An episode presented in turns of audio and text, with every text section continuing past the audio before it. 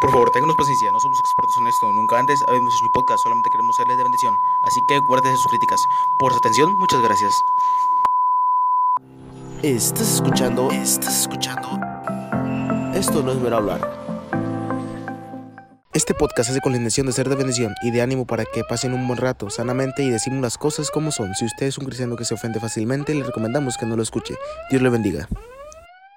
Bienvenidos una vez más a este su podcast. Estamos empezando el episodio 54 de Esto no es hablar. Mi nombre es Ángel Gallego. Están escuchando el podcast cristiano que seguirá activo en el milenio. Y vamos a ir rápidamente con el, con el tema de hoy, que es una enseñanza más que nada. Y este, de un tema interesante que yo le pedí al pastor de hace tiempo. Este es un tema controversial y voy a pasar una vez al pastor para que de una vez me contradiga que no es un tema controversial como siempre lo hace. Pastor, ¿cómo está, Pastor Néstor? Estoy enojado, hermano, porque ese no es un tema controversial. Controversial las vacunas. No, eh, ya, ya, lo hago, ya lo hago de a propósito para que, para que diga que estoy mal, pastor. Ya lo hago a propósito. Sí, hermano, a mí, a, mí, a mí me gusta que me piquen, hermano, porque de ahí sale, empieza a salir el bautista fundamental que llevo dentro, que a todo dice que no es cierto, hermano. O, o, más bien le da lo que yo llamo fundamentalitis. Ah, sí. Que, sí, hermano. Esa es, esa, es, esa es peor que el Omicron, hermano, ¿eh? sí, es más contagiosa que el Omicron, sí es cierto. Saludos a todos los que tienen Omicron y andan ahí, ah, no por andar en las fiestas, todo por no ir a la iglesia. cuídense, no es, esto no es un chiste, no, no es un chiste. No, le voy a contar, voy a contar algo, pastor, este, que pasó acá con un hermano que pues, yo, yo, yo no, no, no lo digo por reírme de él, es un buen hermano con el que viví un tiempo de soltero. Y este, eh, eh, yo estaba como al principio así de que, ah, estos exagerados, que, que, que, ¿dónde está esa confianza en Dios? Y que, pero a mí se me pasó después de un susto que me dio mi mamá, pero este, como que él tal vez no, no estaba en ese modo tan, tan fundamentalista, pero este, pero sí, pero sí estaba pues así, no, muy, no, como que eso de que, eso veía esos de que, ah, que cuídense, que no sé qué, lo veía así como que, ah, como que no le parecía mucho eso de andarse cuidando tanto y que me le da coronavirus. Y este, y el, hermano tiene diabetes, tiene ya 60. 60, o sea, ese hermano fuerte, robusto acá, de, se ve que el hermano, o sea, se, se, ve mucho mejor que esos jóvenes de 15 años que ya están entrando a la juventud de tercera edad de estos días. Eso. Pero este, no, le pegó muy, muy duro. No, pues terminando. ¿Y sobrevivió? sí, sobrevivió, pastor, pero la, la moraleja aquí es que dijo, cuando ya se sanó, le dijo a la, o más bien antes de, que se le pasara el coronavirus, le dijo a la, a la hermana, dice, en cuanto pueda, dice, vamos y nos ponemos la vacuna. Hermano, dicen aquí, dicen aquí en mi rancho, de lengua me como un taco, hermano. Es que la cosa, pues no, y yo empecé así, digo, no, no me estoy queriendo burlar, pero yo empecé así también y pues me, por ahí me, me, tocó un susto y no, dije, esto no es un juego, yo, yo, incluso ya quiero hacer mi ya estoy haciendo mi cita para la tercera. Pero, sí, hermano. A, a, a, mí me dio el, el, COVID y la pasé un poquito mal, hermano. Y, y bueno, pues en cada cabeza es un mundo, pero sí tenemos que ser responsables del templo del Espíritu que Dios nos ha dado, hermano. Y bueno, pues para los hermanos que están escuchando esta transmisión, cuando termine este podcast, el hermano Ángel va a decir nombre, apellido y ubicación de esta persona. Ah, ya, Pero solamente los que hayan, solamente los que hayan perseverado hasta el fin van a saber quién es. Ay, no, no, no, no, no, no, pobre. No, no, no. no me voy a decir que tiene un apellido que no le queda. No le queda para nada. Ay. Ah, creo que ya sé quién es.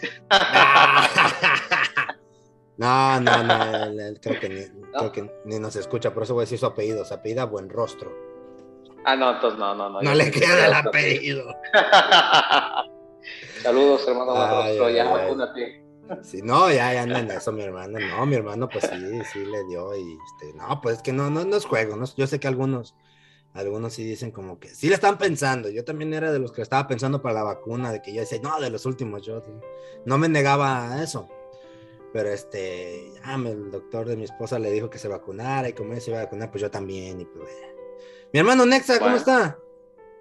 Pues bien, hermano, aquí, mira, ya que te vas a, porque te vacunaste, te pusiste la marca de la bestia, te encargo mi casa, ah. hermano, mi casa, vas a darle de comer a mi perro también, porque se va a quedar, te vas a quedar también, hermano, porque te pusiste la vacuna del diablo ya pierdo la salvación automáticamente, pastor, ya ve que por así, así nomás. O sea, ya pierdo sí, Híjole, qué, feo. ahí dicen, ahí dice el internet y el internet nunca miente, hermano, ¿eh? ¿Quién, iba a decir que todavía en estos tiempos, aún ya teniendo la palabra de Dios, Dios le iba a hablar particularmente a ciertos pastores de que ya era la marca de la bestia, hombre?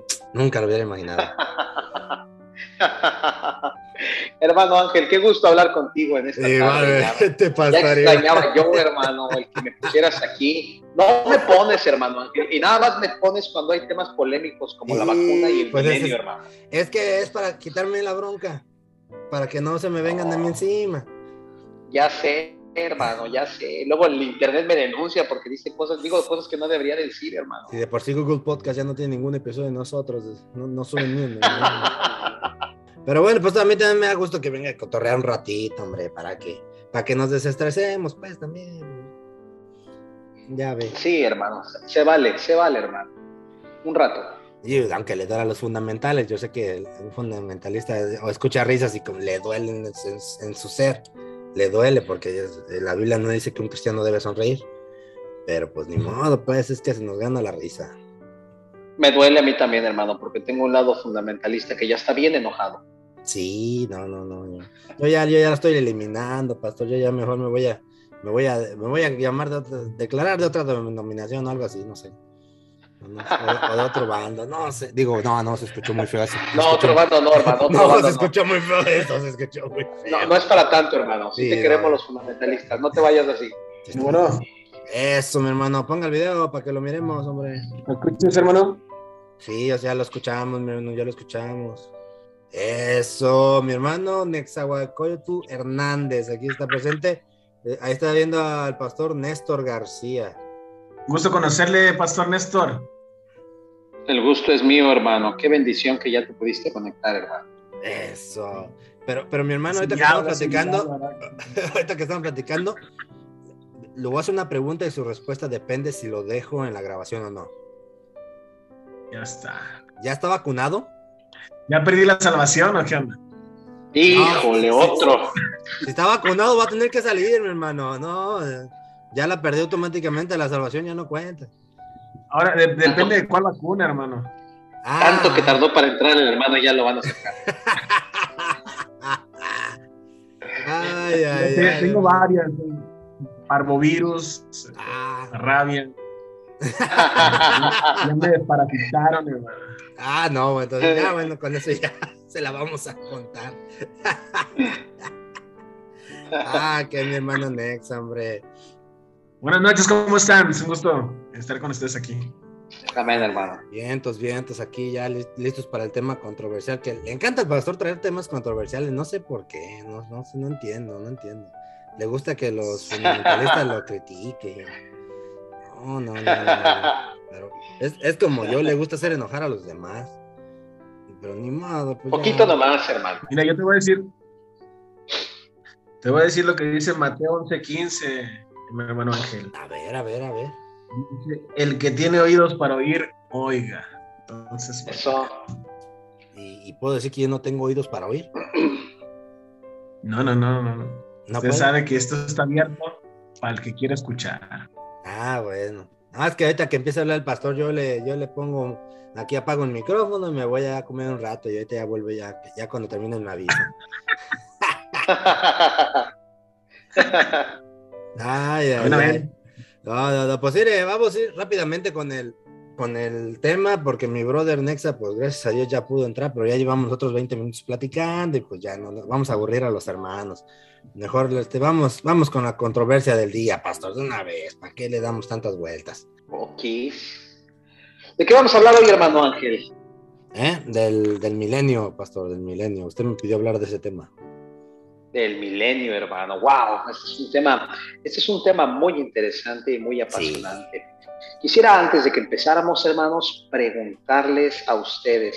¿Ustedes recuerdan la primera ocasión en su ya vida cristiana que ustedes escucharon la palabra milenio en el contexto bíblico? ¿O no lo recuerdan? La verdad, yo no. Ok. Hermano Netza, no. Ok, mm, su servidor. Así que yo me acuerdo la primera, la primera ocasión, ¿no? No, tampoco. Pero, pero estamos de acuerdo que en otras ocasiones ya ustedes ya han escuchado ah, eh, la palabra milenio.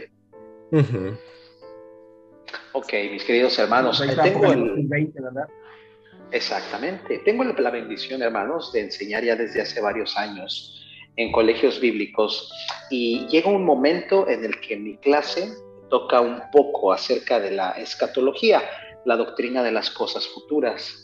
Y siempre cuando este, llegamos a ese punto, le pido a mis estudiantes que ellos tomen una hoja y escriban cuál es el orden de los eventos futuros. Y, esa hoja tiene como propósito el yo saber qué tanto saben y, saber si lo tienen bien definido y claro.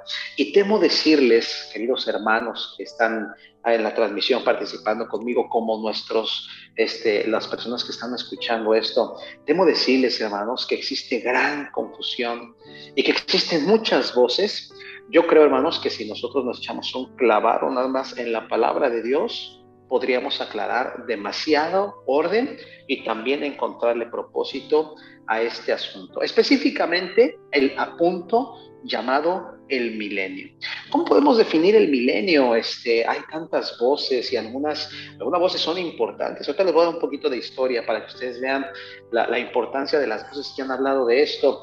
Milenio, hermanos, este, encontramos la, la base de este evento, principalmente en Apocalipsis 20, si tú lees del versículo 1 al versículo número 6, la Biblia va a hablar de un periodo específico de tiempo, dice la palabra que en el versículo 24 de Apocalipsis, y dice la Biblia, vivieron y reinaron con Cristo mil años, así lo dice, y luego en el versículo 5 vuelve a hablar de la palabra mil años, y de ahí hemos sacado el concepto de la palabra milenio. Entendemos que hay un evento y un suceso llamado el milenio. Es un tema bien importante, hermanos. La palabra milenio es una palabra que está derivada, es una palabra latina, ¿verdad? Este, hay otros pasajes donde la Biblia nos habla de características que tiene el milenio. Entendemos, según la palabra de Dios, que el milenio es y será una realidad. Mi hermano Ángel la, así una característica que a ti te venga a la mente cuando escuchas la palabra milenio. ¿Qué es lo primero que se te viene a la mente, hermano? Gobernar. Gobernar. Hermano Netza, ¿qué es lo primero que piensas cuando escuchas la palabra bíblica milenio? Paz paz, wow, creo que si nos sentáramos y empezáramos a preguntar uno por uno, este, pues cada uno de nosotros tendría una característica, ¿verdad? En lo personal, para mí, milenio, después de estudiar durante años el tema milenio, para mí significa Cristo, porque Cristo va a ser la figura central de este periodo llamado el milenio. Ah, vámonos un poquito más atrás, hay mucha información, hermano Ángel, si tú me lo permites, yo quisiera dividir este estudio en dos sesiones para que nosotros pudiéramos entender con un panorama más amplio a lo que nos referimos cuando hablamos de milenio. He escuchado a lo largo de los años a cristianos decir que el milenio este, allá pasó, que el milenio va a ocurrir y, los salvos van a estar o no estar. Bueno, básicamente hay tres corrientes, hermanos, respecto al milenio. La primera es la corriente del premilenialismo. Premilenialismo es el punto de vista este, que enseña que el milenio es un evento en futuro. Para que el milenio venga, tendría que haber pasado ya la segunda, bueno, el arrebatamiento o el regreso de Cristo por su iglesia. Para poder entender un poco este contexto, hermanos, tendríamos, no tenemos tiempo suficiente para acomodar el orden de los eventos futuros. Entonces, yo los voy a nombrar y, este, nada más para que todos estemos entendidos y sepamos de lo que estamos hablando y podamos acomodar este evento. ¿Qué pasó? ¿Estás seguro que la quieren más en dos clases o tres? Pues no sé, hermano, no sé en cuántas, pero porque sí es bastante porque, información. Porque yo ya, ya había hecho la idea de A3 y si quiere a 3 para que lo deje claro. ah, bueno. A mí sí me interesa que esté, pero completo el, este, el estudio. Mira, entonces hoy necesito, este, hoy voy a dar solamente la introducción, porque voy a aventar lo que hay atrás del milenio para que quede bien acomodado. ¿Sale? Vientos. Ok, yo te digo hasta dónde entonces, para poder definirlo bien. Muy bien, mis queridos hermanos, eh, entender el milenio tendríamos que abrir un poco más ese mapa extenso de las cosas futuras. ¿Cuál es el evento que nosotros estamos ya esperando? El evento que, está a nada de llegar. La Biblia le llama el arrebatamiento. La Biblia le llama a esta, el regreso de Cristo en las nubes. Atención, Cristo regresa en las nubes, los muertos en Cristo resucitan, luego dice la Biblia que los que viven son arrebatados y luego vamos a encontrar que el Espíritu Santo también es quitado de la tierra. ¿Qué falta para que este evento llegue? absolutamente nada. Todas las profecías están cumplidas. La Biblia dice que el Evangelio ya se predicó en todos los reinos. Históricamente en cada continente ha habido una época de evangelizar. Hoy el Evangelio es la lámpara del Evangelio está puesta en América. Empezamos aquí arriba este, en los Estados Unidos, el país norte, se ha recorrido a México y hoy encontramos por la gracia de Dios un tremendo avivamiento en toda América. Entonces se ha cumplido eso. Cualquier día, momento, si este, el Señor lo decida, Él viene y toma a su iglesia y la arrebata de este mundo. Inmediatamente después se partiría, hermanos, este, en dos grupos a los eventos. Primero, tomemos al grupo llamado creyentes. Ellos son arrebatados a un evento llamado Bodas del Cordero bodas del Cordero, este, bueno, pues son en el cielo, el Señor nos, nos sube a, su presencia y nosotros, eh, dice la Biblia, que la novia está preparada para estar con el esposo, la novia es la iglesia, el esposo es Cristo. En este evento pasamos por algo llamado el Tribunal de Cristo, un juicio, un juicio que Dios hace a sus hijos, un juicio en base al servicio, desde que el día que tú fuiste salvo hasta el día en el que tú dejaste esta tierra, el Señor empieza a en el tribunal de Cristo nuestras obras y la calidad de nuestras obras los motivos, y dice la Biblia que toda obra, y vendrá recompensa. Eh, te tengo que mencionar esto, hermano. En ese tribunal dice la Biblia que el Señor a las recompensas nos dará coronas. La Biblia habla de cinco coronas, corona de justicia, corona de vida, corona incorruptible, corona de regocijo, corona de gloria. Eh, y dice la Biblia que en ese juicio también habrá un galardón, hermanos, que es gobernar en el milenio. Es bien importante entender, hermanos, que todo va ligado de la mano. Ese juicio y las bodas del Cordero van a durar siete años terrenales. Y mientras nosotros estemos en el cielo, en la tierra se va a desatar un periodo llamado la Gran Tribulación. La gran tribulación consiste en siete años terrenales a partir de que viene el arrebatamiento. Esos siete años se parten a la mitad. Los primeros tres años y medio son años de paz y estabilidad y aparece la figura que la Biblia llama el anticristo. Hermanos, el anticristo no se va a manifestar hoy, dice la Biblia, que hasta que el Espíritu Santo sea quitado de esta tierra, esto es, hasta que nosotros estemos en el cielo. La Biblia dice en Tesalonicenses que aparecerá el inicuo a quien la Biblia llama el anticristo. Eso es esto va para todos aquellos que nada más andan viendo demasiado internet y dicen que el anticristo es mi presidente López Obrador y que el anticristo es el señor Bush y que el anticristo no está tan cerrado el primero, pero como quieran. abrazos, abrazos, no balazos, hermano, ¿eh? Y para todos los que andan diciendo que la vacuna es la marca de la bestia, no, no, no. El, poder, hermano, la persona del anticristo se manifestará una vez que los hijos de Dios estemos en la presencia. El anticristo se revela al mundo, se presenta a este mundo y logra unificar a todo el mundo. Con dos, sus ejes son dos, paz y estabilidad mundial. Tres años y medio después, el anticristo va a dar su verdadera cara va a levantar guerra, va a levantar persecución contra el pueblo judío y contra el trono de Dios que está en Jerusalén. Y ahí es donde después de tres años y medio, después del arrebatamiento de la iglesia, viene la famosa marca de la bestia. Lamento decirle a todos esos colegas pastores, que están enseñando que una vacuna es la marca de la bestia. Lamento decirte que no tienes un fundamento bíblico. Yo te recomiendo que leas más la Biblia y que le hagas menos caso al Internet. La marca de la bestia, dice la Biblia, es, es una marca de hombre, es una marca voluntaria y es una marca informativa. Esto es, a cada persona que se le proponga ser sellada, va a decidir si quiere ser sellado o no y se le va a explicar. Este sello es una, una, una, invitación a formar parte del ejército del anticristo. No queremos a Dios. Dice la Biblia que el anticristo va a levantar grandes blasfemias y señales contra Dios y contra el cielo. O sea, no, no, no, no va a ser que alguien se pare y diga, ay, es que a mí me pusieron la marca, pero yo no sabía para qué era. No, no, no. Todo mundo sabrá y estará consciente que solamente va a haber dos bandos en la gran tribulación.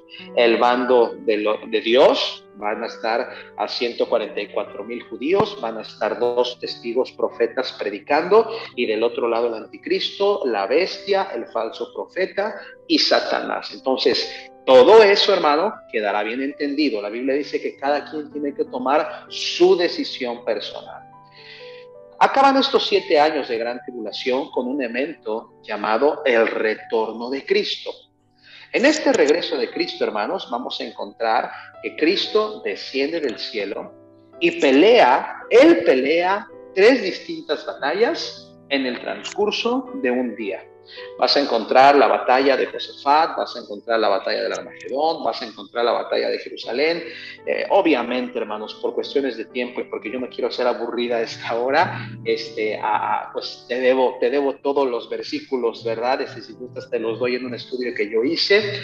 El Señor en un transcurso de 24 horas libra batallas, distintos ejércitos ah, que están marcados por la bestia, van a marchar contra Jerusalén. El argumento intentar destruir al pueblo de Dios.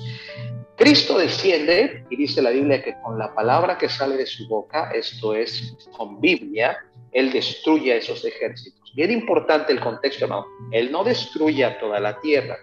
La tierra va a seguir poblada, hermanos, en esos siete años. La vida va a seguir, la procreación va a seguir. Este, hay gente que va a decidir no ir a marchar a la batalla de Jerusalén. No es una batalla obligada.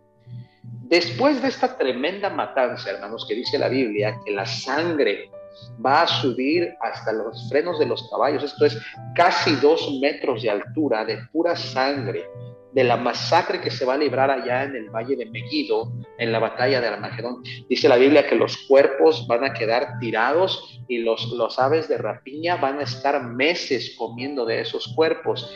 Y ahí comienza el periodo bíblico llamado el milenio.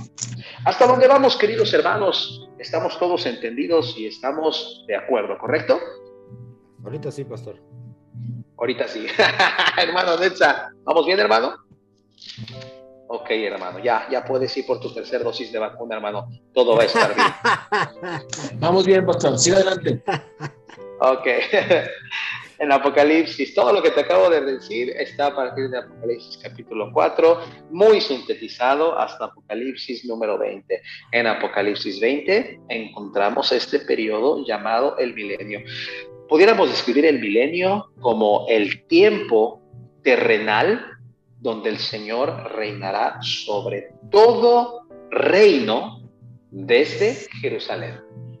Si tú lees el Salmo capítulo 2, el Salmo 2 es un salmo profético que habla de que todos los reinos de la tierra que hayan quedado después de la batalla de Megiddo van a estar sometidos a un solo reinado. ¿Por qué tiene que venir este periodo? Bueno, te hablaré del propósito una vez que haya concluido este estudio y lo dejaremos pendiente para otras dos sesiones.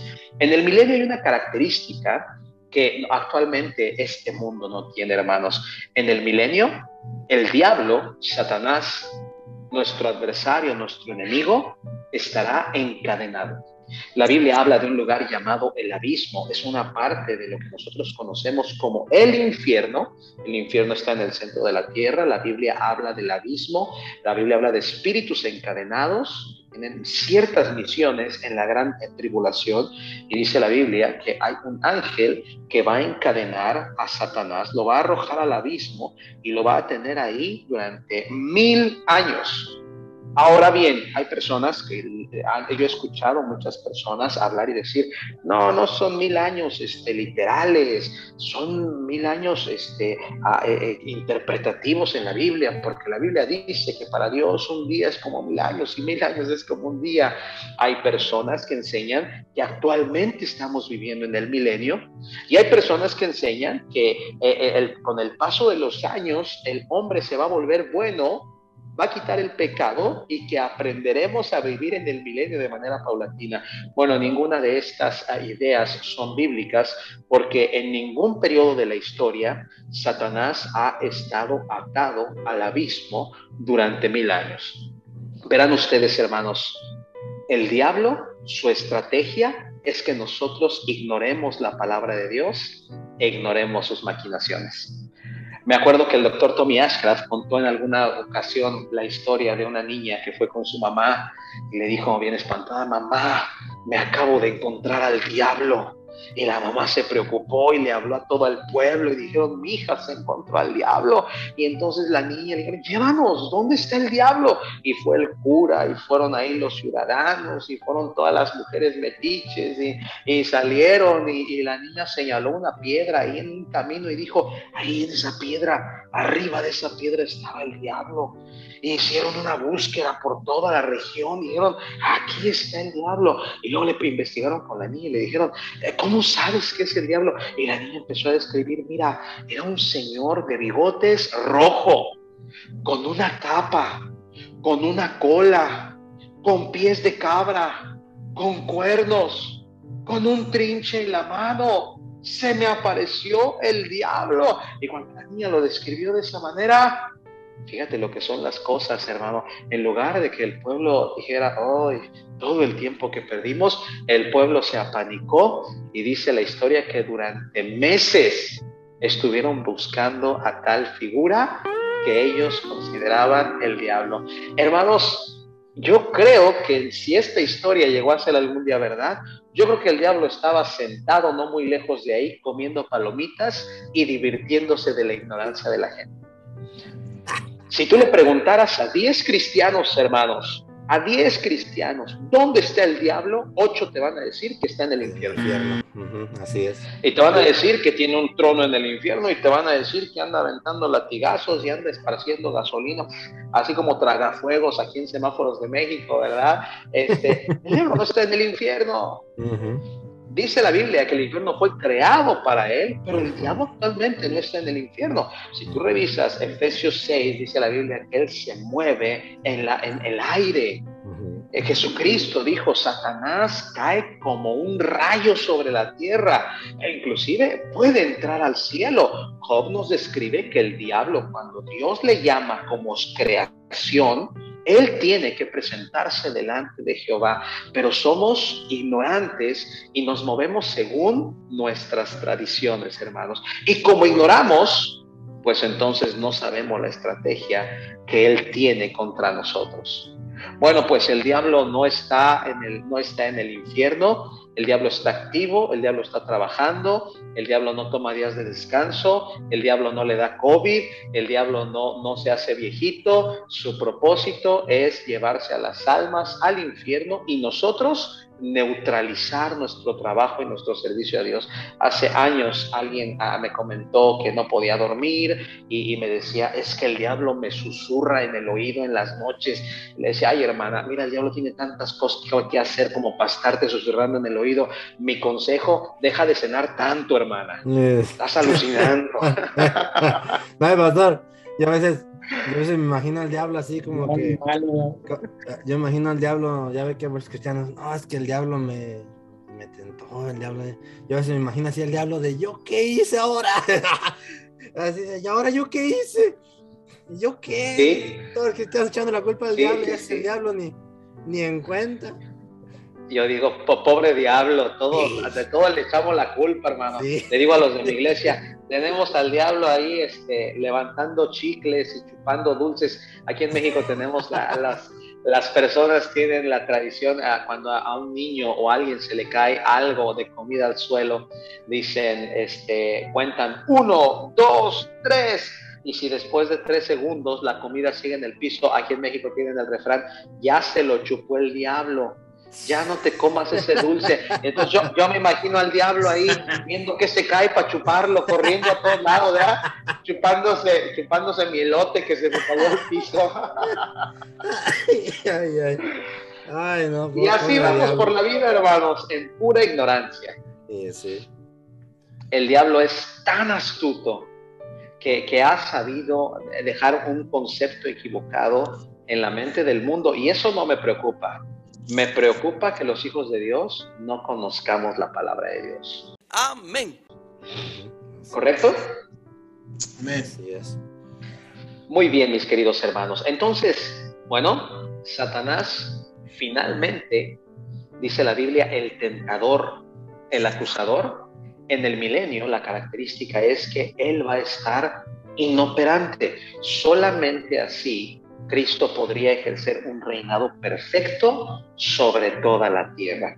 Hoy el mundo tiene la influencia del diablo. Recordaremos que el diablo tiene la posesión y tiene la autoridad sobre este mundo pecador. Dios se la dio a Adán, Adán se la entregó a Satanás el día que pecó. Por eso cuando Satanás tienta al Señor Jesucristo, cuando él tiene 30 años, le dice, todas las potestades, todos los reinos del mundo te daré si tú me adoras. Él tiene la potestad del mundo. En el milenio, Satanás es encadenado y él está pasando ese periodo encerrado en el abismo.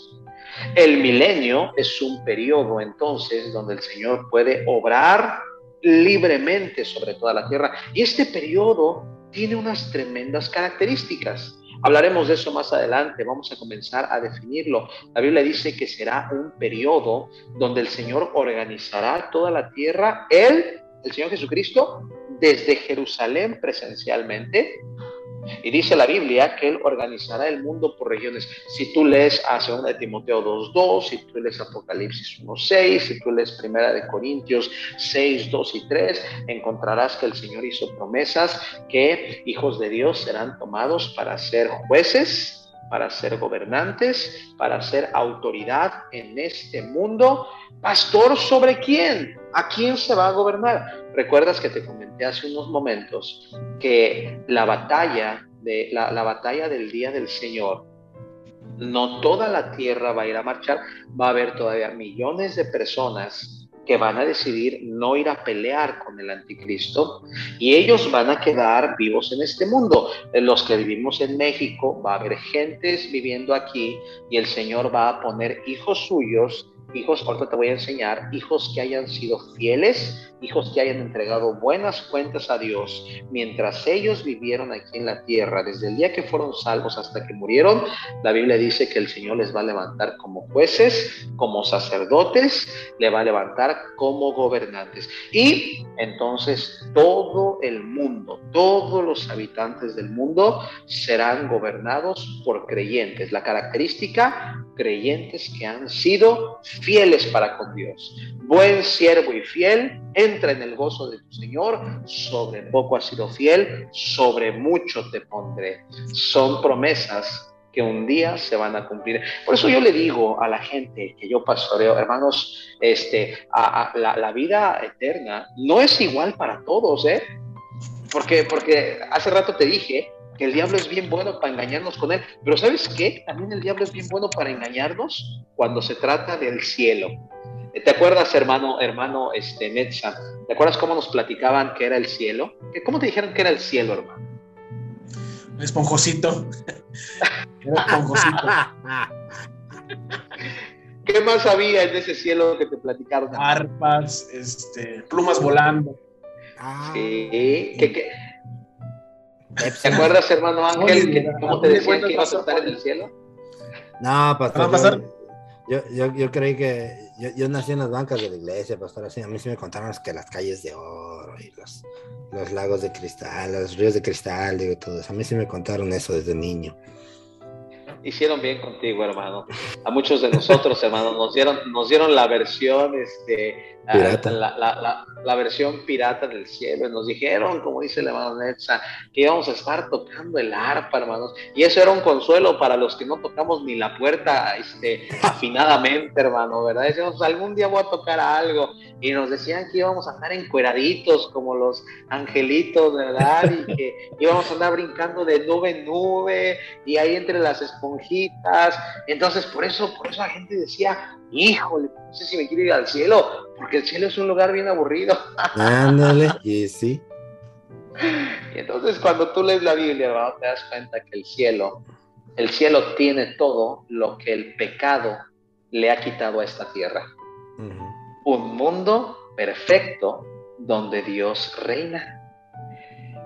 El propósito del milenio, hermano, es que el hombre natural se dé cuenta de lo que hubiera sido un mundo si Dios lo hubiera gobernado. Híjole, hermanos, a mí no me gusta hablar de política, al menos no desde mi púlpito. Ay, hermanos, yo, yo he visto que los cristianos enfocamos nuestra energía donde no la tendríamos que enfocar. Así Déjame hablarte de lo, que, de lo que yo veo aquí en México, hermanos. Veo cristianos que cada que son elecciones salen ah. Y hablan y, y, y, y, perdona, y despotrican contra el gobierno y, los corruptos y la policía y el ejército y, los políticos y, los gobernantes y, tienen tantas cosas que decir. Cristianos diciendo si tú votas por este, si tú votaras por aquel, cristianos incluso en México o llegó a haber un partido político que estaba fundado por cristianos de Guadalajara. Ya perdió el registro porque nadie votó por él, pero este partido decía, si tú crees en Dios, tenemos que unirnos como cristianos. Vamos a poner a puras personas que tengan principios y tengan moral y que estén apegados a la palabra de Dios. Y hubo mucha gente que estuvo dispuesta a darle sus votos. ¿Qué es lo que está buscando toda esta gente? Está buscando un gobierno, un reinado perfecto, un reinado este, sin pecado, sin corrupción, sin violencia. Lamento decirle a todos aquellos que tienen su esperanza en los gobiernos humanos que nunca verán nada de eso, porque cuando el hombre toma control, dice la Biblia, que el pecado da a luz más pecado. Pastor, aquí estaban diciendo que, que si no votabas, que estabas pecando. No, hermano, acá, están peor, pastor, y pastores, y pastores reconocidos. Es que sabes que, hermano, nos hace falta leer un poco más la Biblia. Cuando a Jesucristo lo toma Herodes, eh, lo toma Poncio Pilato, le dice, a mí no me respondes, a, preguntándole a Cristo, y, y Cristo dice, mira, mi reino no es de este mundo. Si mi reino fuera de este mundo, mis seguidores pelearían. Y Cristo dice, yo no vine a hacer mi política. La Biblia, él, mismo dijo, yo no vine a traer paz, yo vine a traer espada, hablando acerca de cómo el Evangelio iba a causar una tremenda confrontación con el pecado. No existe ni existirá persona, partido político, este personaje que logre hacer un reinado incorruptible hasta que Cristo se presente en la tierra y gobierne en el milenio. Es una promesa que Él hace. Él va a restaurar la paz, Él va a restaurar la seguridad, Él va a restaurar al mundo, Él va a restaurar la naturaleza, Cristo durante mil años, en esos mil años va a seguir naciendo mucha gente y el mundo se va a superpoblar. Te voy a enseñar la semana que entra características de la gente, bueno, no la semana, la clase que entra, características de la gente durante el milenio.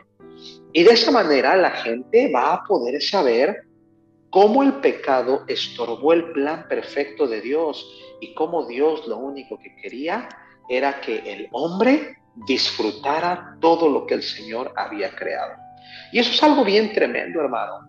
Cuando tú entiendes eso en la Biblia, tú te das cuenta que el Señor siempre nos brinda algo que se llama esperanza. Tú te das cuenta que el Señor siempre de una u otra manera nos saca de los problemas en los que nuestros pecados nos meten. ¿Qué tenemos que hacer como hijos de Dios?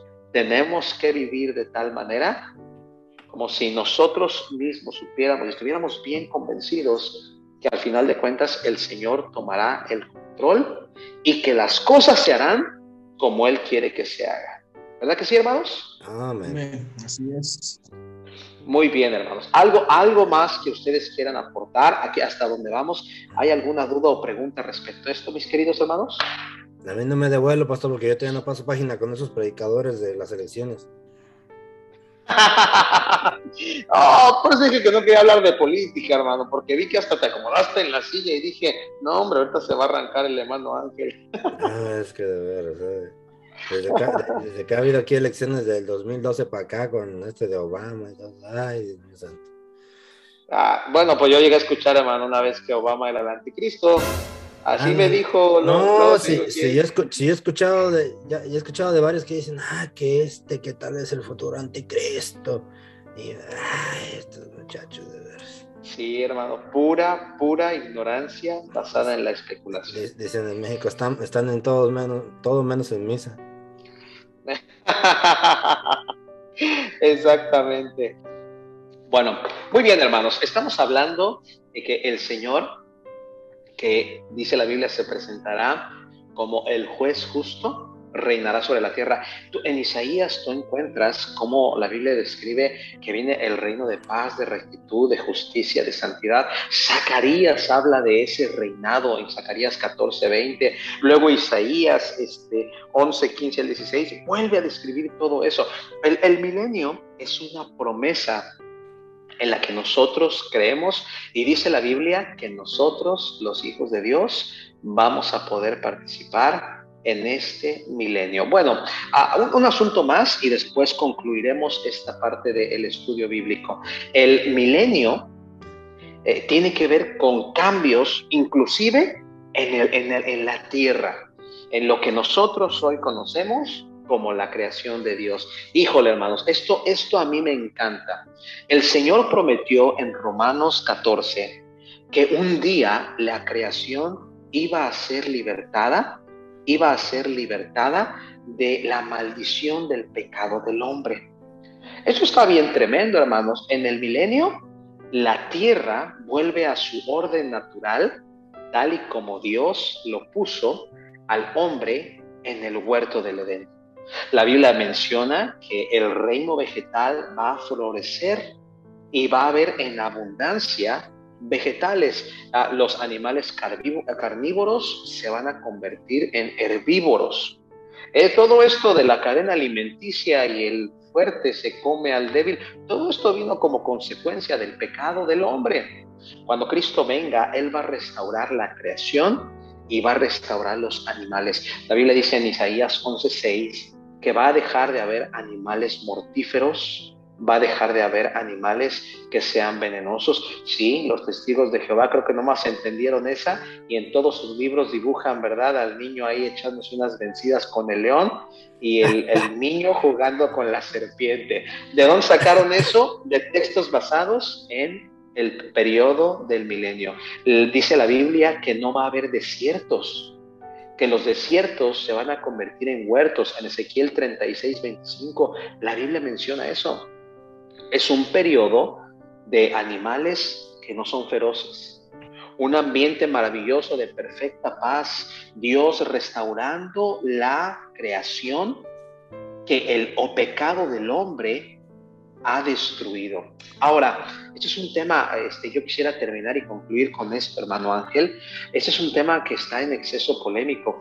Yo he leído autores incluso, hermano, que mencionan que Dios va a restaurar a los animales este, en su orden y, en su existencia natural. Llámese animales extintos. Ustedes sabrán, hermanos, que quien extingue a, los animales somos nosotros, los seres humanos. Ah, leí una historia hace tiempo, allá en Nueva York, hermano Ángel, pusieron una carpa hace años y anunciaban, ven a conocer al animal más letal de todos, y la gente hacía largas filas para conocer al animal más letal, hermano. Y dicen que cuando pagabas y entrabas a esa carpa, lo único que había era un espejo y abajo las siguientes letras. Tú eres el animal más letal. Sí, hermano, le hemos hecho mucho daño a la creación de Dios. Hemos aniquilado y acabado con especies, a unas no las hemos comido, a otras les hemos quitado su hábitat, a otras les hemos reducido su alimentación. He leído autores, hermano, hay, hay autores que son muy renombrados, que se atreven a hablar, hermanos, y usan bases bíblicas y mencionan que Dios restaurará incluso a los animales con los cuales no tuvimos la, la, oportunidad de convivir. Y aquí entra algo que es muy interesante, hermanos. Algunos afirman que todos los animales que había en el huerto del Edén serán restaurados y eso incluye también los dinosaurios. Eso es algo bien tremendo. Cuando tú lees en la Biblia, en el Antiguo Testamento, en el huerto del Edén, vas a encontrar que Adán no se lo comía el T-Rex, que entraron al arca, porque Dios dijo, van a entrar todos. Y vas a encontrar que después de, las, de que ellos salen del arca, las condiciones atmosféricas son muy diferentes. Ya no existe ese huerto regado que tiene afuera en la atmósfera una capa de agua que protege a la tierra de los rayos. Ya no, ya no existe ese vapor que hace que las plantas crezcan. Ahora, dice la Biblia, hay desiertos y cardos y esa es la razón bíblica por la que tantos animales como los dinosaurios, como esas grandes especies, fueron extintas, todo por causa del pecado del hombre. Si esto es verdad, hermano Ángel, un día tú vas a montar un T-Rex. Ay, imagínese. ¿Y iré a tener, iré a tener el pelo largo? para que me vaya volando por el viento. Yo creo que sí, hermano. Vas a estar como, vas a estar como cierto cantante, no sé, se me vino a la mente ahorita, que le dicen el Buki, que tiene una melena envidiable, hermano. No, no, no, eh, no, no, hable tan mal de él, que es de donde yo soy. Ah, ok, no, no, no, yo nomás digo, no, yo nomás digo lo que sé. Una anécdota rápida, ah, por aquí en otra parte también que una ciudad grande, no me acuerdo cuál, si fue Nueva York o cuál, este, había una paloma que estaba esa ciudad infestada de ese, de ese tipo de paloma, era como una paloma café, no me acuerdo el nombre pero este, fíjese por, eh, por la ignorancia de esto, es Había tantas que pues sí, pues mucha popó por todos lados, sí, pues eran muy, ¿cómo se dice? Cazaban un poquito de, de, estragos en algunas cosas, ¿verdad? no tan así que digamos, pero bueno. Punto es que el gobierno puso una recompensa por, por matarlas. Y por cada una que mataba estaba una recompensa. Y pues se la tomó muy en serio la gente, tanto así que las extinguieron. A ver cientos de miles en el cielo, se las acabaron. Se las acabaron. Incluso disecaron la última. Disecaron la última y la tienen en una, una, paloma hembra, la, la tienen en un, museo. Somos, somos re buenos para acabar con todo, hermano. Sí, especialmente con la comida. Eso sí, hermano. Bueno, mis queridos hermanos, miren, la, próxima sesión hablaremos acerca de cosas, o otras cuatro cosas que el Señor va a restaurar y también de a quién se le prometió este periodo llamado el milenio y hablaremos de cómo concluir el milenio. Una cosa bien interesante, la, forma de gobierno del milenio es una cosa bien tremenda. No hay policías, pero la Biblia dice que los ojos de Jehová van a llenar toda la tierra y eso tiene un significado bastante especial. La Biblia va a hablar de la única ocasión donde va a haber sequías durante el milenio. Pero eso, eso será en el siguiente episodio que a mí me toque. Entonces pídanle a Dios que no venga el arrebatamiento, porque si no, no van a saber ni qué onda. De aquí hasta que yo acabe mi no Diga, no diga. Sobre todo los que, no se, los que ya se vacunaron, que se van a quedar aquí en, el, en la tribulación. Es otra cosa que quería mencionar, así que uno por, más por ignorancia, no necesariamente por, que lo crea uno, pero uno dice pues que ya no tarda el fin del mundo, cuando en realidad es lo que viene, es el, es el, es el rapto. Y es el que la otra vez me está diciendo a mi papá, le dije, ah, como quiera ya va a sacar el mundo. Y me dice, no, no, no, va a venir el rapto, dice, no empieces, para eso falta todavía un rato, dice. Mira, mínimo, mínimo, mil siete años ah, después lo que me de que Cristo venga por nosotros. Así. así. lo que mínimo. Entonces, a, la otra vez me preguntaba alguien, pastor, ¿qué pasaría si cayera un, meteorito sobre la Tierra y nos destruyera todo? Le digo, pues mira, ni siquiera tienes que hacer esa pregunta. Lee la Biblia y te vas a dar cuenta que la vida no va a acabar así. Nada más échate un ojito en la Biblia para que no vivas en tanta ignorancia. Los animo a todos ustedes, nuestros, nuestro público, nuestros seguidores, háganle caso a la Biblia, hermanos. La Biblia siempre tiene la respuesta. No, no se ha equivocado en, en más de cuatro mil años que se ha escrito y no tiene por qué fallarnos ahorita. El propósito de este estudio no es llenarnos de conocimiento, sino llenarnos de convicción y saber que Dios siempre tiene la razón. Justo solo Dios y a nosotros nos toca engrandecer el reino de Dios en esta tierra como ganando almas para Cristo. Bueno, yo espero que les haya gustado, no sé si los si los animé, si los confundí, no sé si se van a ir temblando, no sé si van a querer volver para la próxima, pero pues como siempre les digo, a este podcast el hermano Ángel me invita no porque sea lo mejor, sino porque es lo que hay. Es lo que hay. Es, en definitiva, en definitiva lo que hay. Ya nomás, ya, nomás con que, me, con que el Señor me ponga unas dos cuadras para gobernar en el milenio, ya con eso me conformo. Unos dos cuadras. ya con eso ya. Y, seguir con el podcast, vamos a seguir con el podcast en el milenio. sí, hermano, pero, pero lo que tú no sabes es que a, ti te va a dejar tocar la región de Tepito, ahí en México. No, ni nada, así no, no, así no se va. No, así no. Mejor no. No, mejor no. pues está buena la clase, hombre, ya, ya, ya, me dan ganas de cobrar, ya, ya, ya, ya, estoy con la serie de, de, taller de traducción bíblica y ahora este del milenio, no, ya me dan ganas de cobrar. Cobra, hermano, y, me mandas el diezmo. Ay, ay, ay. ah, pues, pastor. Bueno, no, vamos a dejarlos aquí, vamos a dejarlos aquí, vamos a, lo va a dividir el pastor en tres partes, esta es la, esta es la, la primera, vamos, este, voy a estar checando y moviendo calendarios para que no tenerlas tan separadas, también la de taller de, taller de traducción bíblica, son cinco, apenas llevamos una, este, también tengo que ver ahí este, la forma de, de cómo se dice, de, de, acomodarlas para que no queden tan largas y no se pierda tan, tanto el hilo. Pero este, gracias, pastor. Le agradezco mucho este, por, la, por la clase y como quiera, ahí, ahí siga, siga como si se siga esperando para que nos venga a traer las otras dos. Claro que sí, mi hermano, ha sido mi privilegio. Un saludo a todos los que están oyendo el podcast. Que el Señor me los bendiga a todos, les llene de gracia y espero en Dios que esto les sea de bendición. Si tienes preguntas, si tienes comentarios, puedes comentar. Ahí, siempre hay un, un espacio las redes sociales en donde nosotros ah, nos, nos, anunciamos, donde con todo gusto puedes preguntar y la próxima sesión, con gusto, si hay alguna pregunta que yo no pueda aclarar en el instante, con gusto la estudiamos. Nosotros te vamos a decir lo que dice la Biblia, no lo que se nos antoja. Que tengan una bendecida, una bendecida semana todos ustedes, hermano Netza. Gracias por haberte conectado, hermano. Ha sido de mucha bendición. Qué gusto conocerte, hermano. Que Dios te siga bendiciendo acerca de la enseñanza, bueno, agradeciendo al Señor por este tipo de temas que todavía siguen siendo, yo pienso, temas tabú, que no se enseñan como deberían de enseñarse, hablando redundantemente, ¿verdad? Y eh, yo creo que eh, hay un problema muy grande dentro de los cristianos eh, que ha imperado ya por mucho tiempo estas generaciones, que es la ignorancia. Y yo creo que seguimos perdiendo el tiempo dándole más importancia a cosas banales que no tienen sentido. Dice ahí el pasaje de Oseas 4.6, ¿verdad? Donde dice que el pueblo pereció por falta de conocimiento, ¿verdad? no podemos seguir perdiendo el tiempo, hermano.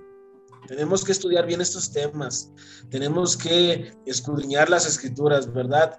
Y es triste que cuando nos preguntan algo sobre este tipo de temas, no sepamos qué contestar como hijos de Dios. Y en muchas de las ocasiones nos captamos ah, eh, en el sentido de que eh, presumimos, ¿verdad?, conocer las escrituras como tal, pero eh, este tipo de, temas, este tipo de podcasts, si no los, si no los explotamos como tal y si no ponemos atención a lo que nos está hablando, pues bueno, vamos a seguir siempre en la misma situación cuando deberíamos de como hijos de Dios, pues bueno, estar siempre preparados y pues yo estoy contento y estoy emocionado por el siguiente podcast. Eh, van a poner buenos. Bueno, él está hablando de la clase del, pastor porque para la siguiente vamos a hablar del Día del Amor y del Amor. Sí, porque que no me vengan a mí con el día de la amistad. ¿Qué amistad ni qué amistad? A mí que no me vengan con esas payasadas. Pero bueno, sí, con la amistad, no me vengan con eso, amistad. Pero bueno, este sí, mi hermano tiene razón, un gran problema en el cristiano, la ignorancia. Y también la fundamentalitis, pero la ignorancia también es un gran problema en los cristianos. Y, este, y pues este podcast se trata de eso, de traer temas que no se hablan por, en las iglesias casi, traer temas interesantes.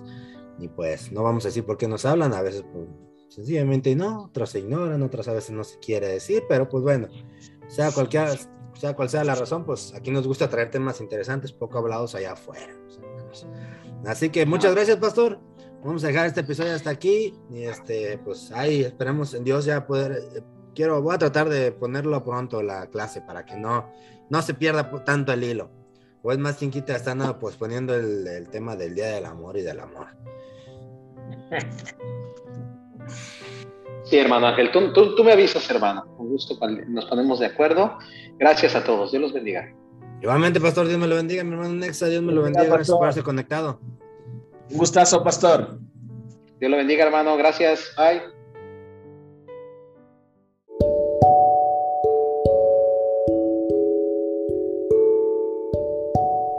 Muchas gracias por escucharnos. Estamos muy agradecidos de que escuchen esto no es mero hablar. Espero que la hayan pasado bien, espero que les haya sido de bendición. Y solamente para terminar quiero hacer una pregunta. No sabemos cuándo vamos a morir. No sabemos cómo, dónde, cuándo o a qué hora. De nuestra muerte no sabemos nada. Solo sabemos que un día vamos a morir. La pregunta es, el día que mueras, ¿estás 100% seguro de que tu alma irá al cielo con Dios? Si la respuesta es no sabes, no estás seguro, escucha nuestro primer episodio, la decisión más importante de tu vida. Ahí te explicamos con la Biblia cómo tú puedes tener la seguridad de ir al cielo el día que tú mueras. Escúchalo y si tienes alguna pregunta, una duda, quieres saber algo de nosotros, alguna cuestión, contáctanos en esto no es mero hablar gmail.com o por nuestra página de Facebook esto no es mero hablar y pues estaremos contentos, felices de poder ayudarlos con lo que podamos, con sus preguntas, con, sus, con lo que ustedes tengan. Dios les bendiga. Muchas gracias.